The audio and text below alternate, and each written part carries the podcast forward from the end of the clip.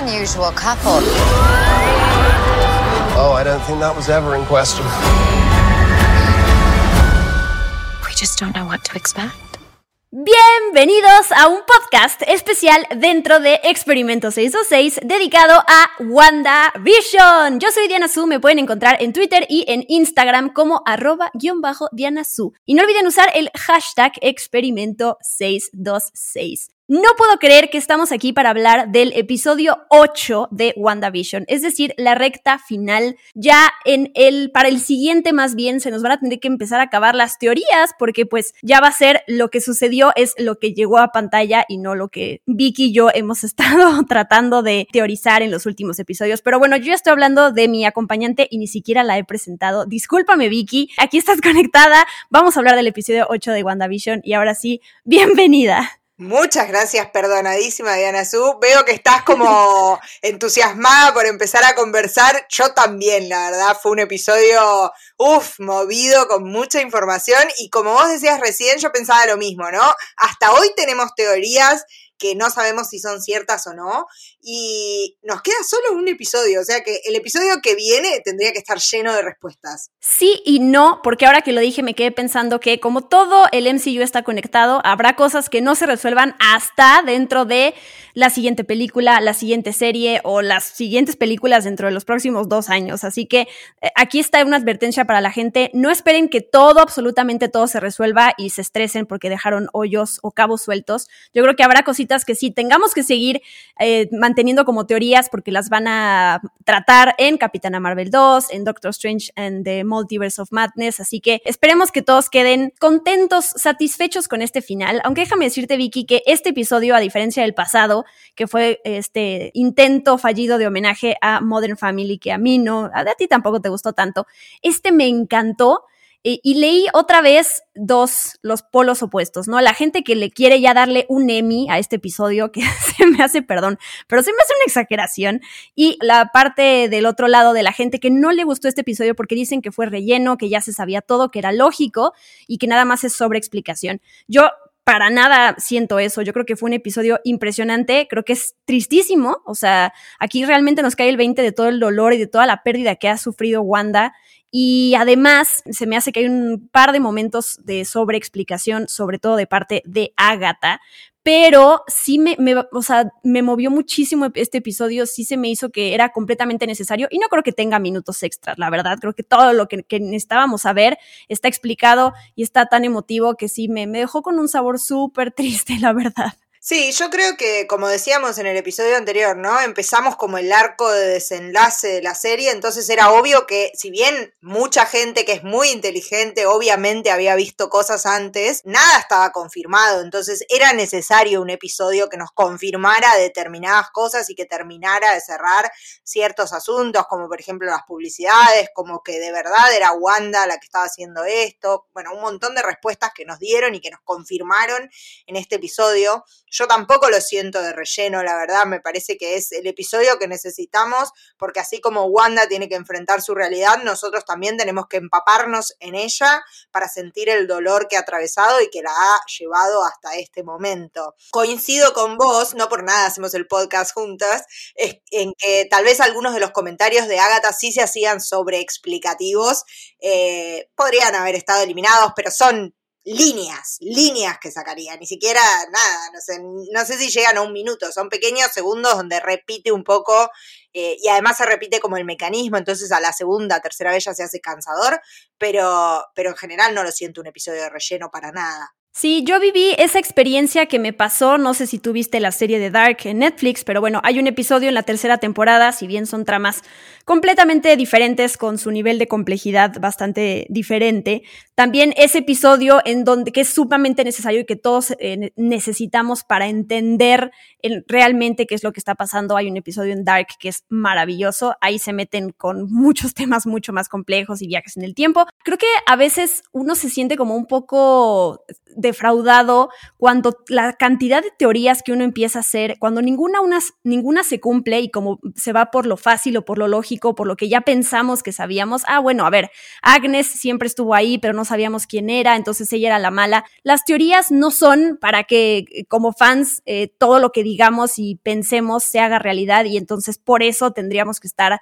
a gusto con el resultado que nos están dando, ¿no? Yo creo que eh, alguien me ponía ahí en un video que subí, ay, pero ¿por qué les gusta hacer tantas teorías? La serie es sumamente eh, simple y se entiende lo que están tratando de contar y para dónde van. yo decía, es que las teorías son parte y más del MCU, o sea, si no hay teorías, eh, ¿cuál es el chiste? Es parte de la experiencia de ver un producto así. Sí, además pienso, ¿no? Como decimos siempre, es un producto inspirado en otro, en otro que tiene años, o sea, tiene tanto de dónde tomar el MCU, que realmente podrían pasar un millón de cosas. Si bien es, digo, no es, un, no es una trama tan compleja, ¿no?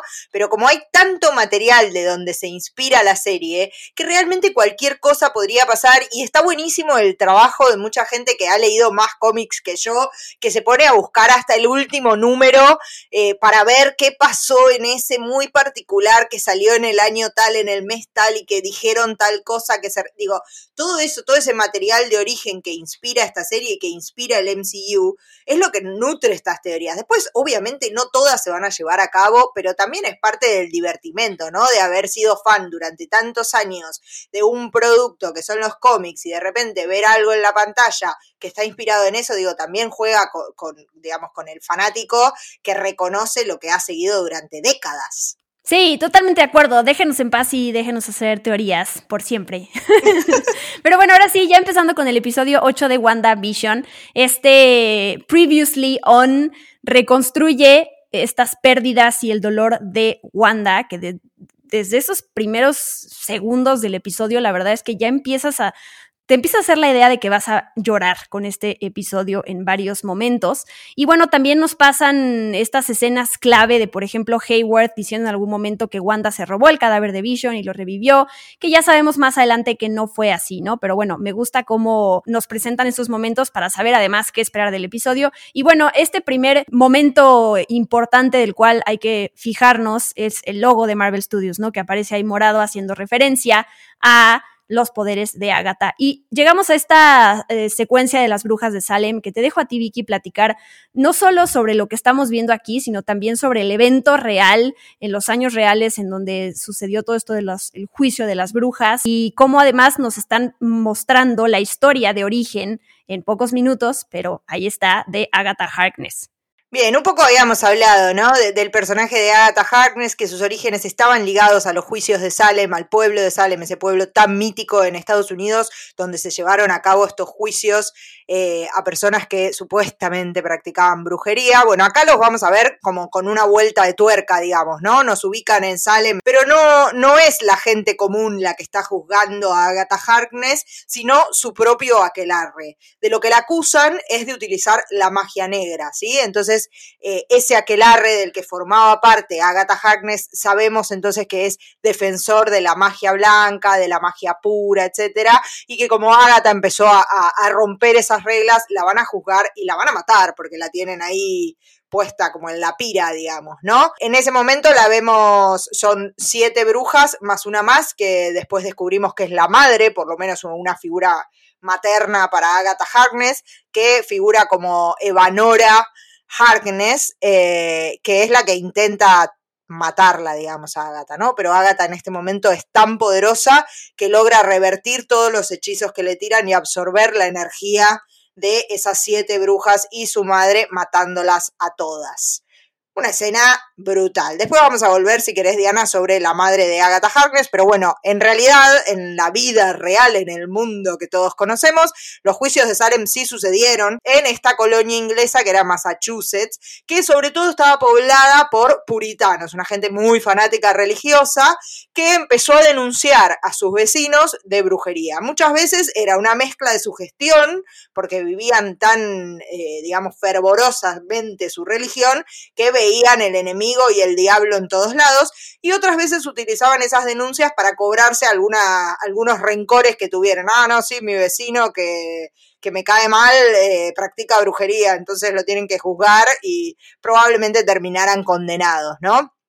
Se juzgaron a 29 personas en total, de las cuales 19 terminaron yendo a la horca.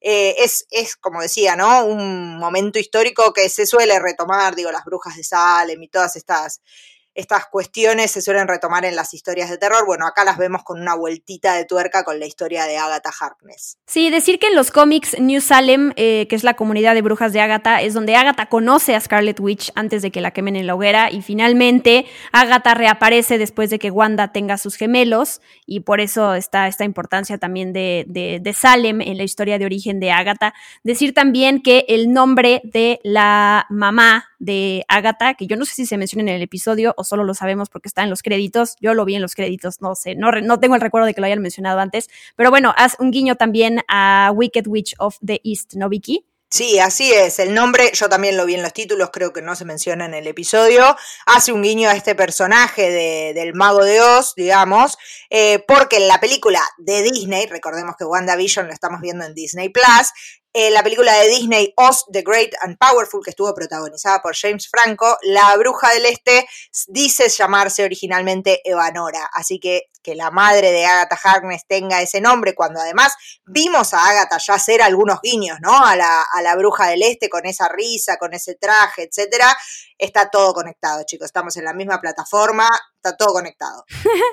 y me gusta porque en esos pocos minutos nos dan a entender el poder que tiene Agatha. Digo, la, al final estamos viendo la serie de WandaVision, pero conocer aquí también desde ese años atrás que ya la están acusando de tener, de querer controlar un gran poder y luego ver cómo además otra de las escenas que se suman a todas las escenas creepy y tétricas que hemos visto en la serie de WandaVision, cuando ella básicamente le chupa el poder a las otras brujas y caen muertas y las vemos ahí como calaquitas, la verdad es que son esas escenas súper buenas. Y bueno, no sé si tenga algo de importancia esta corona mágica que se le ve a la mamá de Agatha, que se parece un poquito justo al, a este casco de Wanda en los cómics, pero bueno, aquí es azul. Este personaje en sí no hay uno como, como tal en los cómics, como tú ya dijiste, no está puede ser este otro personaje de Seredna, ¿no? Sí, tal cual. Eh, no hay un personaje que sea equivalente a la madre de Agatha. De hecho, no sabíamos quién era la madre de Agatha en los cómics, pero sí sabemos que Agatha como personaje ha vivido tanto, tanto tiempo, es tan, tan vieja, que ha visto el hundimiento de Atlantis. Y este personaje que vos mencionabas, Seredna o Sheredna, como quieras decirlo, es una hechicera del pueblo de Atlantis que particularmente defendía y cuidaba la magia blanca. Entonces este juicio que le hacen a Agatha como que hace ruido por ahí, ¿no? Como que hace un guiñito a ese personaje que además también lleva un no sé cómo decirlo en español, headpiece, ¿no? Como una, un adorno en la cabeza que es como una corona también, eh, que sí se parece a la de, a la de Scarlet Witch, ¿no? También. Así que tal vez esa, esa corona sea un símbolo de, de, poder dentro de las brujas. Todavía no lo sabemos, no lo sabemos. Una particularidad de este personaje de Seredna es que tenía un libro de hechizos que custodiaba muy, muy particularmente, que se llamaba el tomo de hechizos de, de Seredna, eh, donde guardaba, digamos, todo su conocimiento. Podría llegar a ser el libro que vimos en el episodio pasado en el sótano de Ágata, tal vez, no lo sé, tal vez sea el Darkhold como habíamos hablado. No lo sabemos, no sé si vayan a ponerle atención a ese libro en el siguiente episodio. Alguien nos decía por ahí también en los comentarios del podcast pasado que cuando vimos a Doctor Strange es en la película de Doctor Strange, ¿no, Vicky? Que se ve esta escena en donde se ven varios libros y que hay uno que falta y que podría ser este libro de que tiene Agatha. Sí, era en la película de Doctor Strange y era la, biblioteca sagrada de los libros sagrados, así que también podría ser ese. Digo, tenemos varios libros de hechizos eh, que han aparecido en la historia de Marvel en general. Habrá que definir cuál es el que está usando Agatha en el momento, ¿no? Claro. De regreso a Westview, Wanda no puede leer los pensamientos de Agatha, que es algo que vimos también que le sucedía a uno de sus hijos, al, hijo que tiene los mismos poderes que ella. Y en el, sótano vemos un par de detallitos más de cómo está compuesta esta cueva o túneles, este castillo en donde están ahorita Agatha y Wanda. Ella, Agatha, le, le dice a Wanda, ok, tú no puedes usar tus hechizos aquí porque básicamente es un espacio donde solo la bruja que lanzó el, el hechizo rúnico puede usar su magia y bueno, fue Agatha, ¿no? Entonces vemos estas pues estas runas ahí que además están dentro de un hexágono, el famoso, eh, la famosa forma que creo que ya sabemos el por qué Westview tiene la forma de hexágono, pero es una explicación que vamos a dejar al final del podcast para que se queden. Bien, muy bien, generando ahí enganche para la gente. enganche para la gente. Y Agatha juega otra vez con este acento de Wanda, que si bien es algo, algo real, sabemos cuando nos estamos distanciando de la realidad de las sitcoms y la realidad real. me gusta porque Agnes también ya lo toma como chiste, ¿no? De, ay, ahí está tu acento otra vez y ya está se burla de eso. Y me, me, gusta, es que este personaje de Catherine Hahn, la verdad es que le queda increíble porque tiene esta parte también de humor negro y de ser súper sarcástica y mala, obvio. Sí, me parece que es como, ¿no? Alguien que ha vivido tanto tiempo, evidentemente ya se toma las cosas con humor y nada parece sorprenderla. Excepto que nos enteramos que ha llegado ella a Westview porque de repente sintió la cantidad de hechizos que se habían lanzado a la vez para crear ese espacio, ¿no? Por fin entendemos por qué está ahí Agatha Harkness. ¿Qué es lo que la llevó a Westview? Además de, de de que parece que es una villana, en realidad me parece que viene más por curiosidad que por ser villana, ¿no?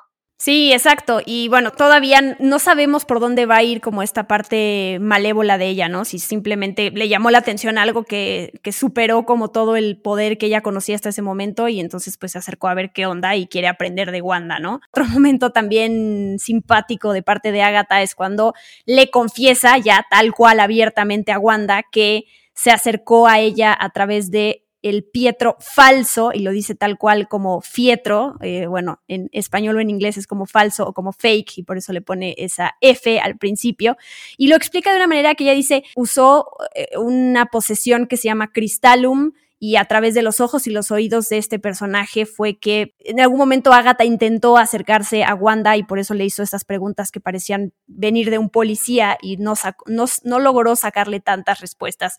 Pero aquí hay algo que a mí me, no sé, sigo sin entender la utilización del personaje de Pietro interpretado por Evan Peters o Peters más bien, que sabemos eh, que nosotros como audiencia sabemos que viene de este otro universo cinematográfico, pero ellos como personajes pues no lo saben, a menos de que este personaje estuviera sacado del multiverso y de que hubiera un portal o una entrada a eso. Entonces yo sigo sin entender bien por qué rayos Agatha utiliza esta cara de este personaje. O sea, entiendo que es para, y lo dice en algún momento, ¿no? Se lo dice a Wanda, tú estabas tan metida en tus cosas que ya ni siquiera como que te pusiste a pensar eh, de este personaje que llega a la puerta de tu casa y qué onda con eso. Pero no sé, o sea, no sé, Vicky, estoy mal, o sea, es algo que ya se cerró como el caso de, de por qué este personaje, o si es como también una introducción de parte de los creadores de la serie para decirnos ya podemos jugar con personajes de películas de X-Men. No sé, es raro para mí. Sí, para mí como explicación estuvo pobre también, digo, ¿no? Eh, Agatha menciona que no puede usar al Pietro original porque está en otro continente y porque tiene el cuerpo lleno de agujeros, o sea, está bastante muerto, eh, pero no explica por qué de todas las posibilidades del mundo elige a este, ¿no? Digo, ¿de dónde viene este personaje? ¿Por qué este podría pasar por Pietro y no Juan Pérez de la esquina? ¿Entendés? O sea, y uno como audiencia digo, hace esa conexión de, bueno, en otro universo es el mismo, es el mismo personaje y ahora se puede jugar con ellos, pero como explicación está un poco corta. Capaz, nosotras le estamos pidiendo un montón, o capaz es como vos decís, una puerta de entrada, como ahí un miren con lo que podemos hacer y de acá en adelante lo vamos a hacer. Eh, ojalá, digo, me encantaría ver esta mezcla de personajes y de universos en, en, lo que sea que venga del MCU, las series, las nuevas películas, etcétera. Pero como explicación yo también la sentí un poquito corta. Eh, de por qué se elige particularmente a ese, a ese hombre, que es Evan Peters, interpretando a Pietro, y se cree que puede pasar por el hermano de Wanda. Sí, para mí sí es eso, es una movida de los creativos de, Marvel Studios, de Kevin Feige, de decirle a la audiencia, miren, ya podemos jugar con este actor interpretando a este personaje, pero bueno, como decimos, los personajes en sí de WandaVision no tendrían por qué entender o saber que hay un Pietro allá afuera que luce como él. Pero bueno, dejando esa incógnita de lado. Llegamos a ese momento en donde Agatha empieza a jugar o a enseñar algunos de los hechizos que tiene Wanda en un insecto, este insecto que Vicky dijo en el episodio pasado que le dio mucho asco y que además es muy chistoso porque eh, yo leí también que mucha gente decía, es que ese insecto es Mephisto, así ya estaban las teorías que afirmaban que ese insectito era Mephisto y pues por lo que aquí parece es un insecto insignificante, que lo único que es tan pobrecito porque además termina en las, en las, em, pues comido por el conejo, o sea, Agatha ya nos mató a dos animalitos, el perrito y este pobre bichito que termina comido por el conejo, pobre. Sí, sí, además de que me daba asco, pero no sé si quería haberlo masticado por el señor Scratchy. Eh, pero bueno, sí, me encantaron las teorías de que ese era Mephisto. Digo, era, era por lo menos una aparición ominosa en el episodio anterior, ¿no? Esa visión de, de un. Era como un moscardón gigante. Siempre es como lo putrefacto, ¿no? Las moscas van a las cosas putrefactas. Era ominoso. Acá lo vemos que va a ser un simple bichito utilizado por Agatha para mostrar todo lo que fue haciendo Wanda a lo largo de, toda esta serie que es WandaVision, eh, y después termina masticadito por el señor Scratchy.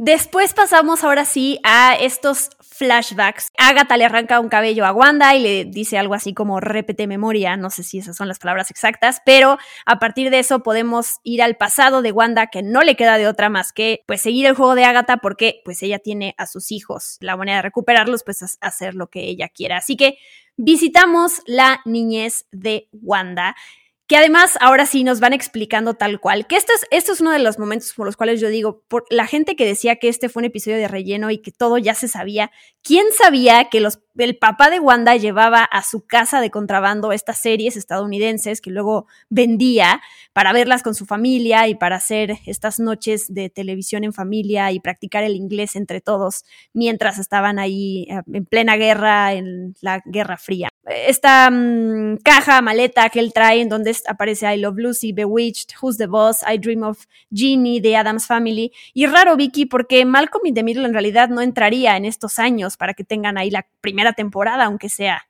Tal cual, o sea, se supone que Wanda nació en 1989 y que sus padres murieron cuando ella tenía 10 años, lo cual nos daría 1999, pero Malcolm in the Middle se estrenó recién en el año 2000.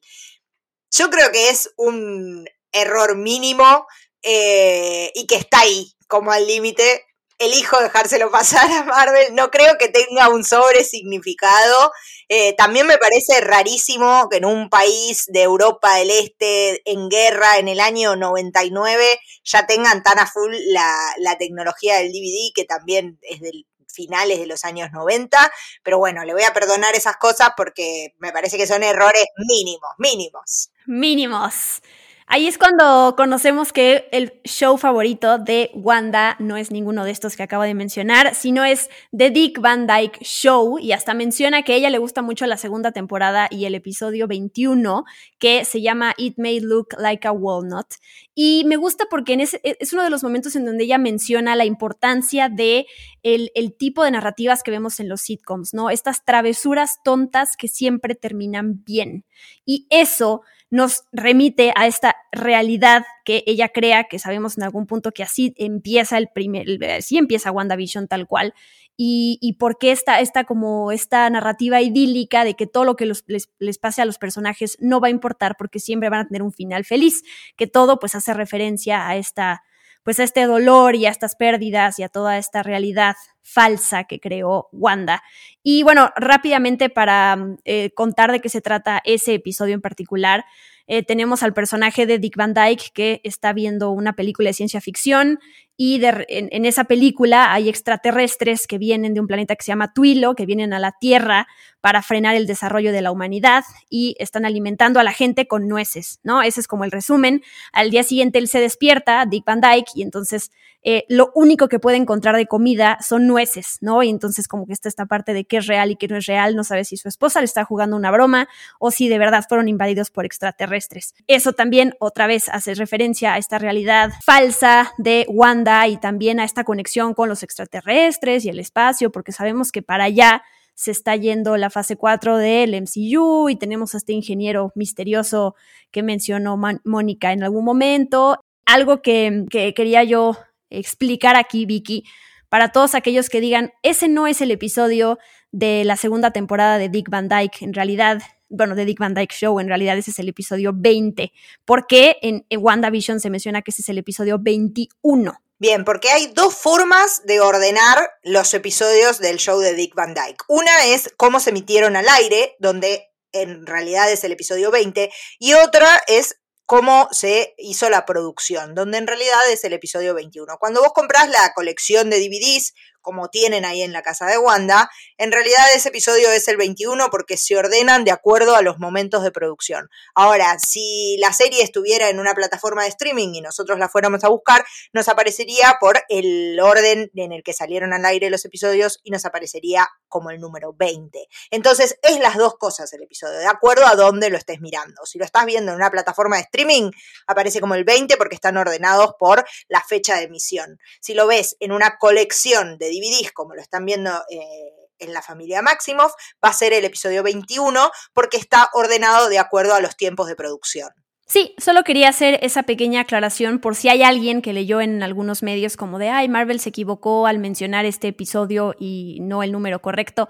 Esa es básicamente la aclaración. Me gusta mucho este momento donde estamos viendo la carita de Wanda de 10 años, viendo este episodio de The Dick Van Dyke Show, la música súper emotiva, hasta que de repente hay pues se escucha una bomba, es ese momento donde ya sabemos que sus papás mueren, el primer momento durísimo en la vida de Wanda, cuando quedan ahí en los escombros y vemos adelante de ella y adelante de Pietro la bomba de Stark Industries, que ahora sí, ya lo habíamos dicho, hace referencia a este primer anuncio que vimos, donde vemos a una, una lucecita roja que está ahí como parte de esta tostadora de Stark Industries y cómo empieza a tintinear, ¿no? y en este caso, pues en realidad fue, hace referencia a esta bomba que pues ellos están frente a ella. Y es raro, Vicky, porque esa bomba en algún momento, Wanda se lo explica a Agatha, le dice, por alguna razón, pues esa bomba no explotó y estuvimos mi hermano y yo dos días ahí, pero no pasó nada. ¿Y qué, qué, qué puede significar eso de que la bomba no explotó? No fue un problema de la bomba que no funcionó. No, eh, Agatha lo explica muy bien en el episodio, dice que tal vez esa Wanda pequeña, Baby Witch, le dice, ¿no? Una bruja bebé, lanzó sin darse cuenta lo que se llama un hechizo de probabilidad, donde altera la realidad para buscar la probabilidad que mejor le convenga y obviamente esa realidad en este caso es que la bomba no se detone y ellos puedan sobrevivir. En los cómics, Wanda es capaz de hacer eso, de manipular las probabilidades a su favor. Así que tal vez estamos empezando a ver, ¿no? Como esta amplitud de poderes que Wanda sí tiene en los cómics y que hasta ahora no habíamos visto en el MCU. Y ese es uno de los puntos claves de este episodio, ¿no? Pensar que en realidad Wanda sí nació con sus habilidades y los experimentos que le hicieron, los experimentos de Stroker simplemente amplificaron esas habilidades, que es como dices lo que después Agatha le dice. Y bueno, es también empezar a pensar esta bienvenida oficial, a los mutantes, al universo cinematográfico de Marvel, que recordemos que ese término no, no, se pudo usar antes por toda esta cuestión de derechos, no se podía mencionar a Magneto, no se podía mencionar a Wanda y a Pietro como los hijos, ah, bueno, y a, Scarlet Witch y a Quicksilver, como los hijos de Magneto, pues porque ellos le pertenecían todos estos nombres a Fox.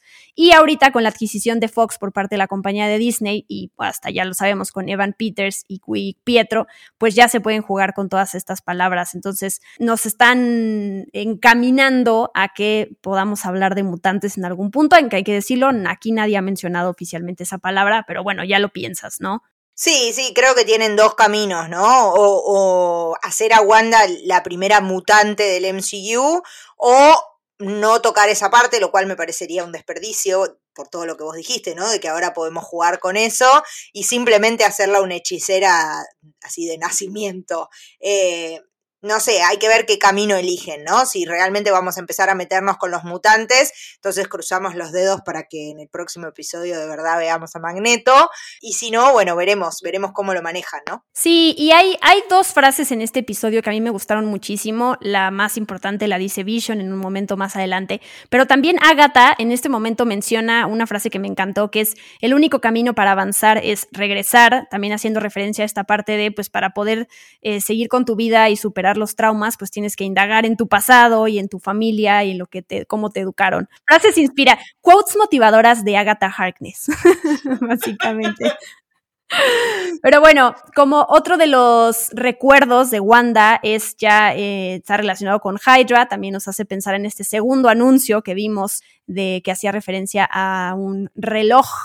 Y em, pues es cuando también se intensifica esta reflexión de que Wanda ya tenía poderes, ya nació con poderes y que solamente se intensificaron con todos estos experimentos que le hicieron. Eh, esta escena, Vicky, de la escena postcréditos de Capitán América, el soldado del invierno, en donde la conocimos, donde además está vestida con la misma ropa con la que aparece aquí. ¿Y qué pasa con eh, este momento donde ella está, se ve a sí misma a partir de la gema de la mente que encuentra ahí, pero luego los, la gente que está experimentando con ella no se da cuenta de nada de esas cosas porque cuando ven el video y, lo que se grabó, en realidad hay un corte ahí muy extraño y no ven lo que pasa con Wanda. Sí, tal cual. Nos, estamos ahí en, el laboratorio de Hydra y ella entra en contacto por primera vez con la gema de la mente, que recordamos estaba dentro del cetro que eh, tenía Loki, ¿no? En, la primera Avengers. Eh, y cuando entra en contacto con esa piedra, que eh, con la gema del infinito, ya los de Hydra nos habían dicho, ¿no? Todos los que entraron en contacto con, el cetro terminaron muertos, Wanda no. Y Pietro tampoco. Pietro tampoco, sí, eso ahora si querés lo, lo, mencionamos porque para mí es interesante, ¿no? Wanda entra en contacto con la gema del infinito y, y, tiene como una visión, una visión que parecería ser una visión a futuro, donde ve una, como una sombra, una silueta, que parece ser ella misma con su traje de bruja escarlata ya completo, con la capa, la corona y todo, eh, que es bastante similar, digamos, al, que vimos en el episodio de Halloween, pero eh, con una capa un poco más larga, ¿no? Parecería ser como un traje un poco más serio a mí me interesa eso que dijiste mm, de, que Pietro también entra en contacto con la piedra y no se mueve y le da los poderes de la supervelocidad. Entonces, también me gustaría que en algún momento existiera una explicación de, eh, digo, Pietro en este, en este universo que vive Wanda está muerto y, ya no lo vamos a volver a ver, a menos que volvamos a ver al de Evan Peters. Pero, ¿por qué adquirió esos poderes? ¿Qué si él también ya los tenía de antes, o, fue algo que le dio de principio la gema del infinito, la gema del infinito. Me gustaría como saber eso, ¿no? Sí, si este episodio sirve también para conocer mucho más de la historia, pues de origen de Wanda, todavía nos falta irnos mucho más atrás para conocer por qué entonces tiene estos poderes, su hermano los tiene, porque al final ellos sobre, los dos sobreviven a todos estos experimentos, como ya dijiste. Entonces, bueno, sí es extraño y todavía no queda completamente explicado, porque más por más que nosotros como audiencia lo sabemos eh, y sabemos por dónde pueden jugar, ya que eh, pues Disney adquirió Fox, los personajes y la narrativa que nos han estado manejando en el MCU no cuenta con todas esas explicaciones, entonces las tienen que hacer evidentes para que sepamos por dónde están yendo.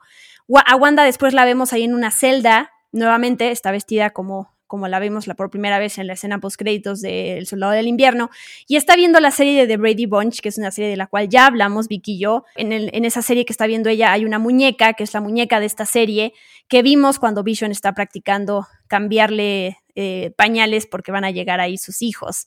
Y ya habíamos hablado de esto, pero rápidamente, ¿no? Esta muñeca que en el episodio de esta serie de The Brady Bunch desaparece, ¿no? Y entonces también en ese momento pensamos que podía hacer referencia a los hijos de Wanda desapareciendo, que es algo que pasa en los cómics y que al final está pasando ahora porque los hijos están desaparecidos. Bueno, los tiene Agatha, ¿no? Y ya los vimos al final de este episodio y sabemos que está ahí amenazándolos. Me gusta porque si bien tampoco es que repasemos todas y cada una de las sitcoms que vimos, hemos visto en WandaVision, sí nos dan estos guiños, por lo menos nuestras teorías y nuestras, nuestras, las referencias de las cuales hemos hablado y los easter eggs, pues todo tiene sentido. Sí, sí, me gusta porque no, digamos, nos refuerzan la idea de que no es una decisión de estilo de que Marvel un día, Roberto Marvel se levantó y dijo, quiero hacer una serie del MCU que sea una sitcom. No, tiene un sentido dentro de la historia de, Wanda Maximoff, ¿no? No es que, que, eligieron el formato sitcom porque sí, le dieron un sentido dentro de la biografía de este personaje que es la que se iba a poner en juego. Y otra sobreexplicación de Agatha después de esta escena es cuando ella dice, la huerfanita Wanda tuvo un contacto cercano con una gema del infinito que intensificó lo que hubiera muerto sin dar frutos. Digo, es sí es sobreexplicación, pero también entiendo que luego hay gente que está haciendo mil cosas mientras ve una serie y entonces por lo menos estas aclaraciones de Agatha hacen que el que estaba medio perdido pues capte lo que acaba de ver, ¿no? la siguiente escena que vemos es una escena así súper emotiva, la verdad. Es cuando Wanda está en el complejo de los Vengadores, el primer hogar que compartió con, con Vision. Pietro ya había muerto y entonces ella estaba sola, estaba en otro país y Vision entra a su cuarto atravesando la pared una escena similar a la que habíamos visto en Capitán América Civil War, en donde está ahí Wanda con el Capitán América que están ahí sentados en la cama y entonces de repente aparece Vision cruzando la pared. Está viendo Malcolm in the Middle Wanda y empiezan a platicar y ahora sí Vicky es donde Vision en algún momento intenta platicar con ella y decirle, oye, si quieres hablar, aquí estoy para escucharte, si te sirve de consuelo. Y ella le dice, lo único que me consolaría es ver a mi hermano cosa que sabemos que es luego lo que hace con Vision, por eso lo recrea, ¿no? Y esta frase que le dice Vicky es la frase más conmovedora de la, del episodio y que sí, esa frase sí debe de ganar un premio, la verdad, porque es así, frase que mató, vi hay un meme por ahí en redes de cómo todos los guionistas de series ya con esa frase tiraron la toalla porque ya es la mejor frase del mundo entero. Sí, la frase que le dice es que es el duelo sino el amor que persevera, ¿no? Como para darle un significado a todo ese dolor que estaba atravesando Wanda. Y es verdad, porque digo, e, ese duelo es el que lleva a Wanda a recrear a Vision a entusiasmarse con un hermano que no es. Eh, es, es, una frase hermosa. Además, quiero destacar la actuación de Paul Bettany de nuevo, porque en este episodio, en ese fragmento en particular donde lo vemos, yo creo que no sé cuántos años pasaron del estreno de, de, esas películas donde lo vimos, el primer Vision, digamos, ¿no? Pero ha logrado reconstituir esa como awkwardness, ¿no? Como que es raro, Vision no, no sabe cómo manejarse con la gente, eso de atravesar las paredes porque no entendía que tenía que usar la puerta, eh, ese tipo como de gestos así como torpes, eh, de no entender la humanidad, los recrea a la perfección ahora, en el 2021. Me parece maravilloso el trabajo que hizo Paul Bettany. Sí, totalmente de acuerdo y además es ese momento en donde entiendes la importancia de Vision también en la vida de Wanda, ¿no? Wanda ya perdió a su hermano, ya había perdido a sus papás y Vision básicamente, si bien no logra que ella le, le platique algo de cómo se siente, logra calmarla, o sea, a partir de la mirada de Wanda, en donde vemos a Elizabeth Olsen también, otra gran actuación de ella, con, con, los gestos, con sus cejas, con la manera en que tuerce la boca y mueve los ojos, que sabemos que le llegaron las palabras de Vision, las palabras que ella necesitaba escuchar, y cómo básicamente él le ayuda para que no se vaya al lado oscuro. ¿Qué pasa después? Todo lo que le pasa a Vision, las dos muertes que sufre Vision y frente a ella, es lógico que Wanda llegue a ese punto en donde explota y pues ahora sí eh, presenciamos con nuestros ojitos que eh, todo el poder que ella tiene y lo que logra construir que es Westview. Pero bueno, me estoy adelantando. Es interesante también que en ese momento que habla con Vision, ella habla sobre su duelo y lo menciona como una ola, ¿no? Como una ola de mar que va y viene y que parece que la va a ahogar todo el tiempo. Y cuando Mónica Rambeau salió de, de Westview, cuando la expulsa Wanda, dice que lo que sentía era como que se estaba ahogando y que por eso se daba cuenta de que lo que estaba experimentando Wanda era un duelo. Es interesante cómo se retoma esa frase que escuchamos decir a Mónica unos cuantos episodios atrás, ahora en esta reconstrucción de lo que era, cómo simbolizaba el duelo Wanda, ¿no? Y si bien nos falta ver el noveno episodio de WandaVision para saber qué bando elige Wanda y si decide utilizar sus poderes para irse básicamente al lado oscuro. Por lo menos a, mí lo que me interesa aquí, me interesa esta reflexión de que haga la audiencia con el personaje de Wanda o con cualquier otro es por qué este personaje está haciendo lo que hace, o sea, por qué está secuestrando a las personas de Westview, o sea, está completamente, o sea, tiene un dolor que nadie se puede poner en, en los zapatos de Wanda y entender lo que es perder a todo el mundo que tenía a su alrededor e intentar de alguna manera vivir eso que que no se le va a dar a menos de que ella utilice sus poderes, ¿no? Vemos la siguiente escena que vemos es ella, este recuerdo de ella yendo a las instalaciones de Sword y una y otra vez, y nos enteramos que toda esta escena falsa que Hayworth le cuenta a sus colegas de que ella se robó el cuerpo de Vision es totalmente mentira. Ella lo único que quería ir a hacer es irse, ir por Vision y poder darle un funeral y poder enterrarlo. Entonces también te habla de, lo que quiero decir es que Wanda está impresionante. O sea, es la construcción de este personaje y sí poder acompañarla y entender el, o sea, el dolor, entender lo de la pérdida, ella cómo lo está lidiando. La verdad es que a mí eso me está, me, desde el primer momento me está gustando muchísimo en WandaVision, cómo nos metemos a esa psicología y a partir de poderes, de historias de superhéroes, del MCU, podamos tratar e indagar en estos temas que son tan difíciles, que son todas estas cosas mentales.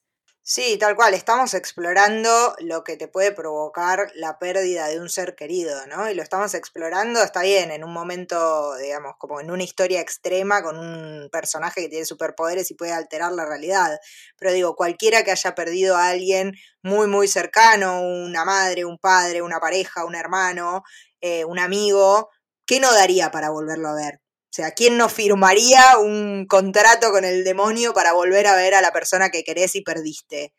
Me parece que es fantástico. Acá la vemos a Wanda alterar la realidad para hacer eso que todos haríamos en su lugar. Entonces me parece que está buenísimo poder explorar eso, ¿no? Sí, y además la escena que luego le toca ver eh, a Vision todo todas sus partes separadas, cómo lo están desmantelando, eh, porque pues al final de cuentas sabemos que él es un arma sentiente y es un arma súper sofisticada. Entonces, además de todo eso, le toca ver a ella la cabeza de Vision con los brazos y con el tronco y con, o sea, todas las partes completamente separadas. Y es cuando eh, también ella se acerca al cuerpo después de haber roto el vidrio y, le dice que no lo está sintiendo, ¿no? Y esto nos hace pensar en esta conversación que tienen en Avengers Infinity War, Wanda y Vision, cuando Vision le dice, jamás podrías herirme, ¿no? Jamás yo solo te siento a ti, I just feel you, le dice. Y es, es, otro momento también que entiendes por qué lo que pasa después y cuando Wanda se sube al coche y conduce hasta Westview,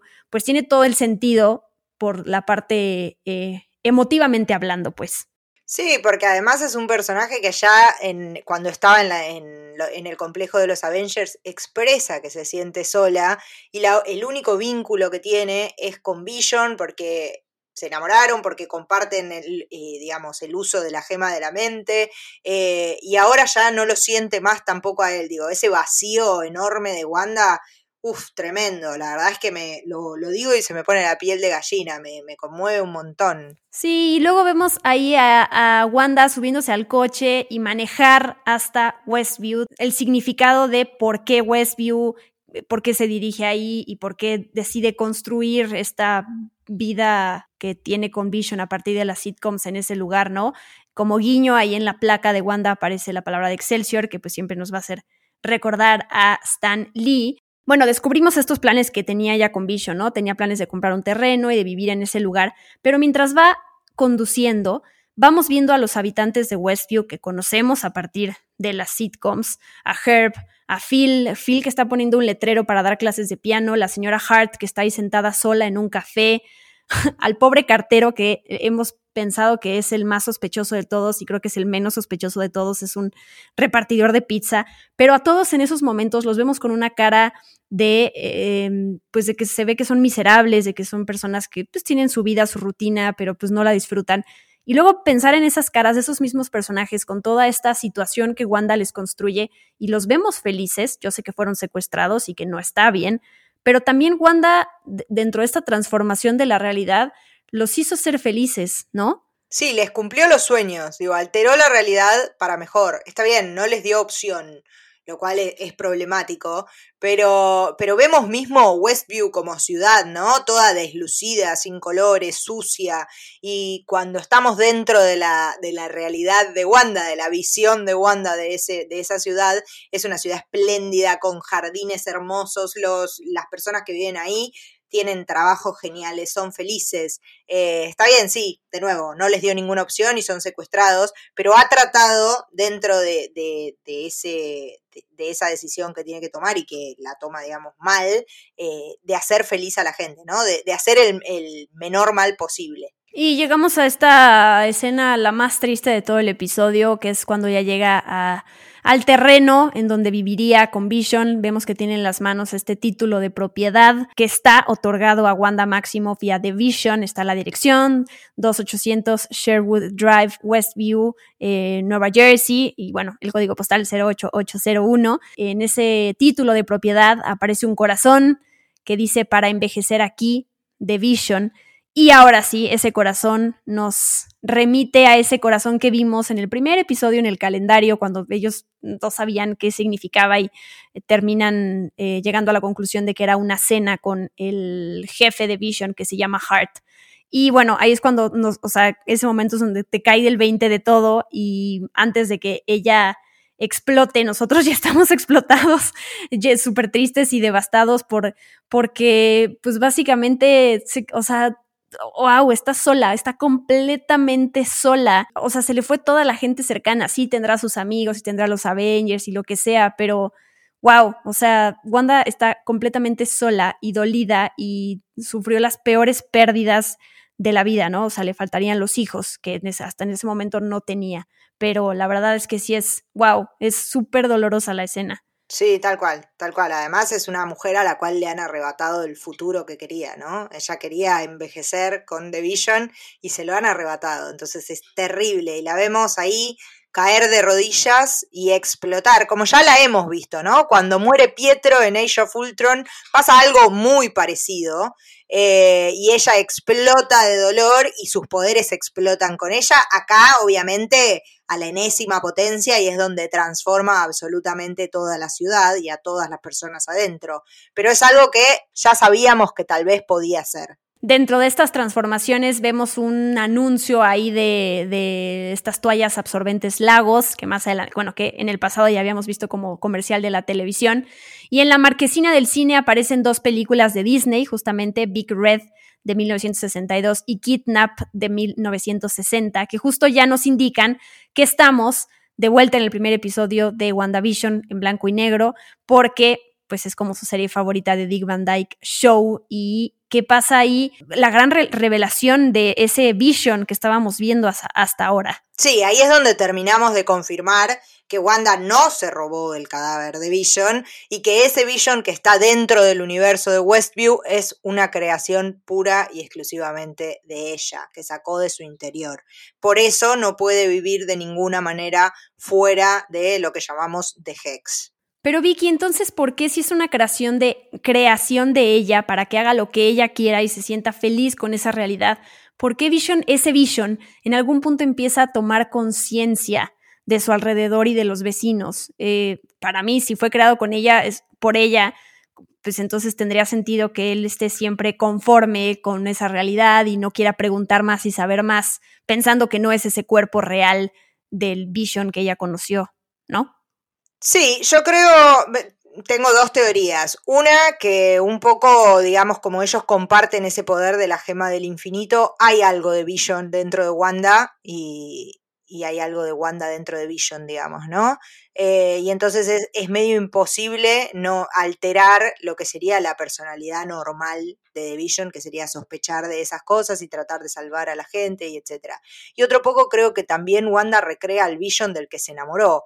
Y el Vision del que se enamoró es el que se sacrificaría por toda la gente de Westview. Entonces no podría faltarle el respeto haciéndolo un, boludo, diríamos en Argentina, perdón, un tonto, eh, que no se da cuenta de nada, ¿no? Pues sí, tienes razón. Lo, lo, ella lo crea, pero lo crea a partir de todas sus, su manera de sentir y su manera de ver el mundo y pensar. Así que sí, esta, toda esta parte súper emotiva. Además, se interrumpe cuando Agatha, em, bueno, de entrada ya vemos a Wanda en el set de una sitcom justo para recordarnos y recalcarnos que todo fue esta ilusión que ella creó, Agatha aplaudiendo ahí como si fuera parte del público, otra vez en esta parte burlona y esta parte donde el interés que ella tiene, que ella lo que quería saber es cómo rayos Wanda pudo hacer todo eso, como que no entendía del todo, ¿no? Y ahora sí vemos a Billy y a Tommy, que me daba miedo que ya no fueran a salir, pero por, por, toda esta cuestión también de los cómics, de que en los cómics ellos desaparecen y todo eso, pero bueno, ahí están, están atados, Vemos a Agatha con su traje ya de bruja, que se había visto un poquito cuando apenas se descubre que ella es la mala. Y bueno, le dice ahora sí a Wanda unas palabras que, wow, la, la, última la verdad es que es muy reveladora y muy emocionante, porque además no se habían escuchado esas palabras en el universo cinematográfico de Marvel. Sé lo que eres, no tienes la menor idea de lo peligrosa que eres, se supone que eres un mito, que bueno, ahí creo que hay una referencia a Buffy the Vampire Slayer. Y las siguientes palabras ser, le, le dice, un ser capaz de crear espontáneamente lo que sea, y aquí estás usando eso para hacer un desayuno para la cena, como lo vimos en el primer episodio. Y Vision y toda esta pequeña vida que hiciste es magia caótica. Y eso te convierte en una bruja escarlata. ¡Tan, tan, tan! El que no gritó después de eso no tiene alma no tiene alma, se la llevó Mephisto. Eh, yo grité piel de gallinas, casi salgo a festejar al obelisco, eh, no lo pude creer, o sea, fue emocionante. Fue muy emocionante porque además recordemos que en el episodio 5, cuando está, cuando todavía no sabemos de qué lado está eh, Hayward, si es bueno o malo, le pregunta directamente a Jimmy si Wanda tiene un alias. Y Jimmy le dice no. Así que ahí recordamos que nadie ha mencionado la las palabras de Scarlet Witch o Bruja Escarlata en el MCU, también por toda esta cuestión de los derechos que ahorita ya no importa, tenemos carta abierta básicamente. Y bueno, todo lo que puede significar el que haya dicho eso, la importancia también de que diga esto de magia caótica y cómo puede estar nuevamente hablándole, haciéndole guiños aquí a Doctor Strange, que a él es el que le incumbe todo lo que tiene que ver con magia y es la manera en que pueden despertar o pueden llamarlo. Con eso, con esas palabras termina, aunque ahorita llegamos a la escena post créditos de este episodio. Y es la primera vez en toda WandaVision que no aparece ese letrero que nos ha estado volviendo locos a todos, que es Please Stand By. Sí, yo creo que es porque ya se rompió absolutamente ese, ese mundo ficticio, esa sitcom, esa transmisión, se ha destruido por completo. Ahora ya sabemos la verdad y nada más que la verdad. Esto fue una creación de Wanda, es una bruja escarlata que está usando la magia caótica y vamos a ver qué hacemos con eso. Como que en algún punto me pongo a pensar, ok, tenemos un episodio más, el noveno, que supuestamente va a durar como 50 minutos, que si eso es lo que dura completo, hay que quitarle los que son como siete minutos de créditos eh, que así ha pasado. Pero bueno, esta escena post créditos en donde vemos qué rayos hizo Hayward con el Vision real que creó a este White Vision, que qué, qué puede pasar con esto. Es, la verdad es un, que nada más quede un episodio para que veamos esta batalla, si es que sucede. La verdad se me hace poquito tiempo, la verdad. Lo menos que querría que pasara es que se sientan apresurados, se sienta apresurado este último episodio, que creo que no va a pasar, lo vienen manejando y controlando todo bien. Pero bueno, este, este Vision Vicky, ¿qué pasa en los cómics con él? Y bueno, yo lo que sé es que es, un, es, el, es el Vision, pero ahora ya no tiene nada de recuerdos y no tiene nada de emociones, no se borró por completo. No, tal cual. De hecho, cuando vimos en los recuerdos de Wanda esa escena tan devastadora donde ella ve los fragmentos de Vision en, digamos, en las oficinas de Sword, es casi una escena calcada de los cómics de los que son West Coast Avengers, los números 43 y 44, que son los que nos llevan después a la aparición de este personaje que se llama White Vision. ¿Quién es White Vision? Bueno, sí, es The Vision, es el cuerpo de The Vision, pero es un Vision al cual lo han como reboteado, digamos, ¿no? Lo restauraron de fábrica y ha perdido, como vos decías recién, todos los recuerdos de su vida junto a Wanda y ha perdido también lo que lo hacía más humano que sintesoide, ¿no? Digamos. Eh, entonces este Vision que vamos a ver ahora está convertido realmente en un arma, algo que sabemos que The Vision no quería que pasara con su cuerpo y que por eso estaba tan preocupado. Lo que hizo Hayward básicamente es algo que también ya había medio mencionado en esa escena de recuerdos de Wanda, ¿no? Él sabe que Wanda tiene el poder para darle energía a Vision, ¿no? Bringing eh, back online. Dice, bueno, sí, para traerlo de nuevo online a Vision, usó la energía que Wanda le tiró al dron ese con el que quiso matarla un par de episodios atrás, digamos, ¿no? Con esa energía de Wanda logró conectar a lo que había quedado de Vision pero ahora sin todos los recuerdos. En los cómics, son los cómics de los 80 que fueron creados por John Byrne. Eh, bueno, hay que mencionar primero que The Vision en los cómics no obtiene su humanidad a partir de la gema del infinito, sino de una copia de lo que son las redes neuronales de Wonderman, otro personaje, y quien lo arma es Hank Pym, el de Ant-Man. ¿Sí? Ustedes se van a acordar de eso. Cuando lo desarman, lo desarman porque tiene, tiene como un colapso, enloquece de Vision. Entonces lo tienen que desactivar de alguna manera porque como dijimos en este episodio, creo que lo dijiste vos, es un arma sentiente muy, muy sofisticada y muy, muy peligrosa. Entonces si se vuelve loco, hay que desarmarlo. Lo desarman y cuando lo empieza Hank Pym a volver a armar, Wonderman se niega a que le copien el cerebro de nuevo y entonces cuando lo vuelven a, a conectar es este Vision vacío, ¿no? Que no parece el Vision que todos conocemos y como no tiene esta humanidad, se transforma en este Vision completamente blanco. Eh, ¿Es esto, el White Vision, lo que termina de volver loca a Wanda en los cómics? Sí, sí. Eso y la pérdida de sus hijos, algo de lo que ya hablamos hasta el hartazgo en, en estos podcasts, eh, son las dos cosas que detonan a Wanda para que se enloquezca. Es interesante que el que está detrás de todo, esta, de todo este problema que se genera con este White Vision es un villano que se llama Immortus, del cual tal vez ya hemos hablado. Ese Immortus es el que genera este que, que The Vision original se vuelva loco y lo tengan que desconectar y desarmar y volver a armar y toda la bola. Este Immortus es una versión del futuro de Kang, un villano que sabemos que vamos a ver en la tercera película de Ant-Man. Así que es posible que, digo, es pregunta, ¿no? ¿Es posible que Kang sea el gran villano de la próxima fase de Marvel y empiece por acá, desarmando a The Vision? No te tengo la respuesta, si me lo estabas preguntando a mí y esperabas que yo te dijera, no sé. Puede ser una pregunta retórica. Por eso hice ese silencio, porque dije que la audiencia conteste. A mí me, hay algo que me, me, emociona mucho esta pregunta que yo tenía desde el primer episodio que teníamos todos, que es ¿por qué rayos están esta, esta, estos hexágonos en todos lados? ¿no? Los vimos en las runas en este episodio, los hemos visto en, en tal cual la anomalía de Westview tiene forma de hexágono y hicimos todas nuestras teorías de que todo esto podría significar que AIM está metido en esto, está involucrado, pero al parecer, que tampoco me consta porque no es como que ya me lo me, escribieron, escribieron una carta y me lo confirmaron, pero bueno, creo que por ahí va. ¿Por qué están estos hexágonos?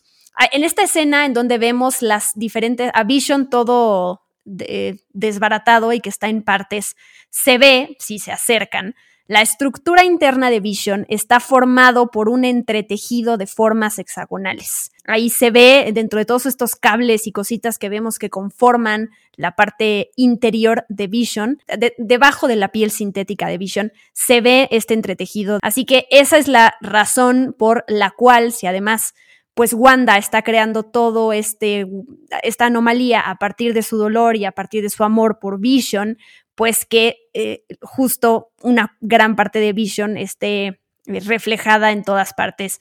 ¿Te suena este, esta teoría lógica, Vicky? Y por lo, así ya por lo menos podemos cerrar eh, esta y seguir adelante con las otras millones que tenemos.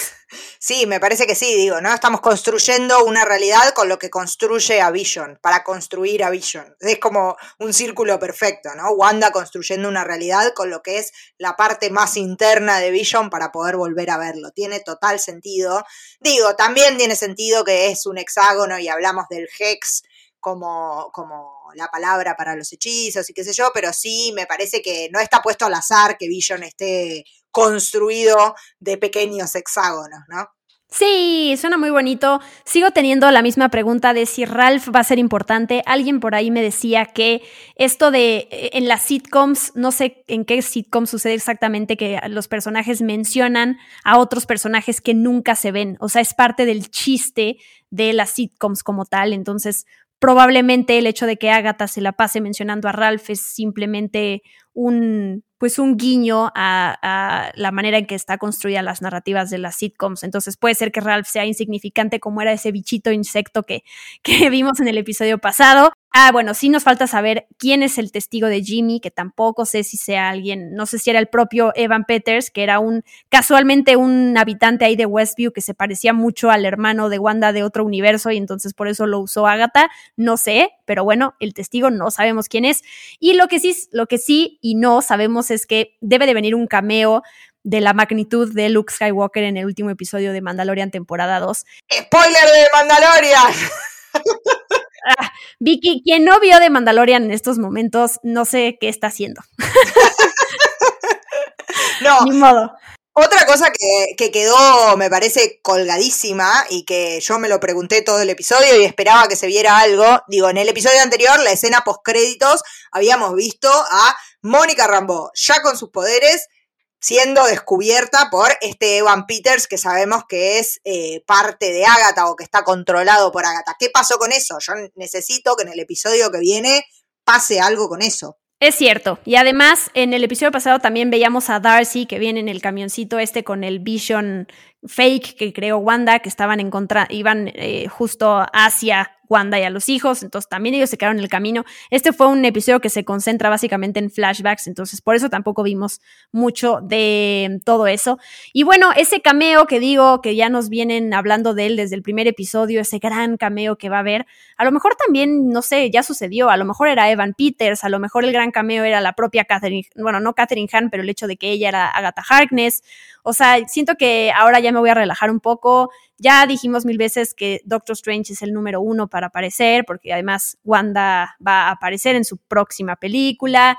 Pero bueno, eh, sea que sea lo que tenga que ser, aunque nos, a lo mejor nos presentan un personaje completamente nuevo, un actor nuevo o actriz interpretando un personaje que no hemos visto en el MCU, ya no lo sé. Eh, a lo mejor no y nada más juegan con nuestra mente para que estemos ahí viendo WandaVision, ya no sé, Vicky, pero el chiste es que em, sea lo que sea, aquí vamos a andar platicando el final, vamos a sacar Vicky y yo nuestro podcast del último episodio de WandaVision y ese mismo día que salga vamos a tener nuestro show en vivo para ahora sí poder escucharlos a todos, a todos y a todas ustedes y que nos cuenten qué les pareció WandaVision, pues en general, eh, y momentos favoritos y los que no nos gustaron y todo eso.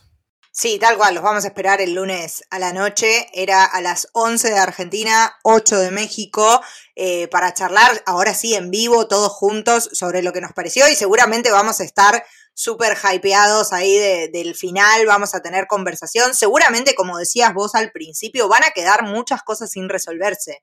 Primero, porque por más que el episodio dure 50 minutos, no me da abasto la vida para responder todo lo que necesitamos que nos respondan. Segundo, porque es el puntapié inicial de la nueva fase de Marvel, entonces es obvio que está abriendo un montón de puertas que se van a retomar en las series futuras, en las películas futuras. Entonces me parece que todos vamos a quedar con los pelos así para arriba, enloquecidos, eh, esperando lo próximo de Marvel. Sí, alguien por ahí ya sumó la cantidad de minutos de cada episodio y dicen que hasta ahora van en total 3 horas 50 minutos de WandaVision sin contar los créditos, sin contar los recaps, los previously on y sin contar las, los créditos iniciales y finales, ¿no? Que son, que la verdad son bastante largos. Entonces, si sumamos estos otros minutos del último episodio, pues van a ser como cuatro horas. Esto pensando en qué hubiera pasado si WandaVision intentara hacer una película, como mucha gente luego opina, ay, pero ¿por qué no hicieron nada más una película? No se hubiera podido, ¿no? Y además mantener este misterio de los primeros seis, cuatro, cinco, seis episodios de qué rayos está pasando en esta anomalía y qué está sucediendo y por qué el cambio de género y de formato tan, tan raro en el MCU, bueno, no se hubiera podido hacer una película. No, estoy muy entusiasmada por ver el final, no puedo creer que tengo que esperar una semana todavía. cada vez que sacamos este podcast hemos recibido una respuesta increíble, no solo de gente que agradece lo que está escuchando, sino también de gente que nos suma y nos dice, pero vean esta teoría y esto es, o gente que también nos ha explicado cosas. Eh, así que la verdad es que ha sido súper padre esto, agotador, pero muy padre, Vicky. Y mm, pues nada, ya dijimos, lo repito, el lunes 8 de marzo tendremos aquí nuestro último podcast y en la noche nuestro show en vivo para que vayan poniendo la fecha en su calendario y nos acompañen. Y pues muchísimas gracias Vicky por hacer toda esta labor de investigación y explicación y básicamente pedirte que recuerdes una, cada, todas y cada una de las películas del MCU para explicar. Sí, tal cual, tal cual. Es recordar las películas, es recordar los cómics que, que uno haya leído, más los que no leíste, igual tenés que buscar la información porque eso existe, sabés que existe, alguien te lo recuerda. Digo, es un montón de lugares de los cuales viene información para esta serie, la cual hay que revisar. Es agotador, es placentero también hacerlo con vos, Diana, siempre, siempre trabajar con vos es un placer.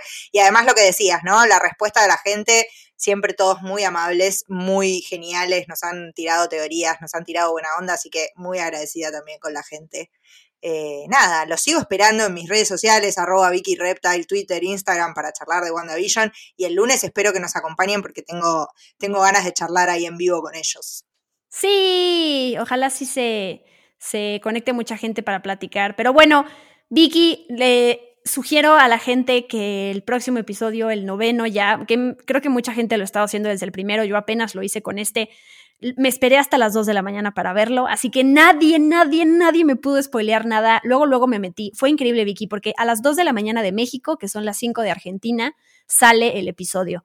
A las terminé de verlo y en ese momento me metí a Twitter y ya el, uno de los trending topics de Twitter era las palabras Scarlet Witch, que esas como tal no son tan spoiler, porque si hubiera dicho Magneto ahí es mucho más spoiler que estas dos palabras, pero me impresionó la velocidad de la gente, o sea, aquí ya no hay manera de, bueno, te esperas cuatro horas y, sal, o sea, es lo que digo, ¿no? Si, si viene ese cameo que han estado tratando de vendernos desde hace mucho y es tan grande como dicen, pues eh, véanlo a las 2 de la mañana, ahí vamos a estar despierto, que cada quien se compre su pizza eh, y vemos el último de WandaVision.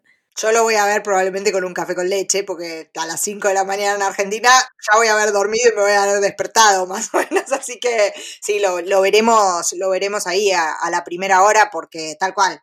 Va a ser como fue el de, el de Mandalorian, ¿no? El spoiler va a estar ahí, a pedido de boca, o si no, cono del silencio, apagar todas las redes sociales y no entrar de ninguna manera hasta que hayan visto el episodio. Esa es la otra opción. Es difícil por el trabajo, es la, es la única razón por la cual yo de repente no puedo hacer eso, no puedo darme el lujo de no ver redes sociales porque parte de mi trabajo es en redes sociales, entonces es difícil. Pero bueno, eh, muchas gracias a toda la gente que llegó hasta este momento de este episodio que como siempre es el más largo que hemos hecho y seguramente el siguiente será más largo. Gracias por acompañarnos en este especial de Experimento 626 que como saben le estamos dedicando una cobertura especial a WandaVision.